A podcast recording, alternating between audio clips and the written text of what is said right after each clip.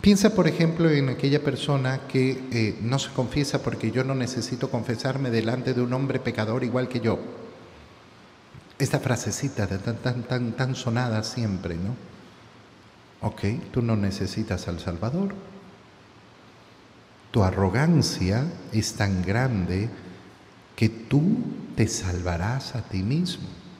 O aquella persona que se ha convencido que no se debe confesar porque eh, eh, cuando deje de pecar, cuando yo, yo logre superar este pecado, entonces sí, porque si no sería un hipócrita, porque sigo cayendo en el mismo pecado.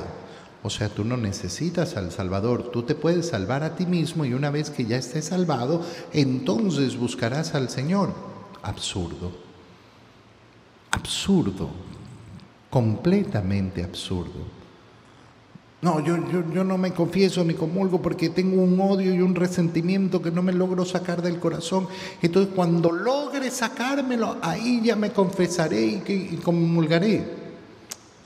Ah, bueno, pues cuando ya estés salvado por ti mismo y por tus propias fuerzas, entonces buscarás al Salvador.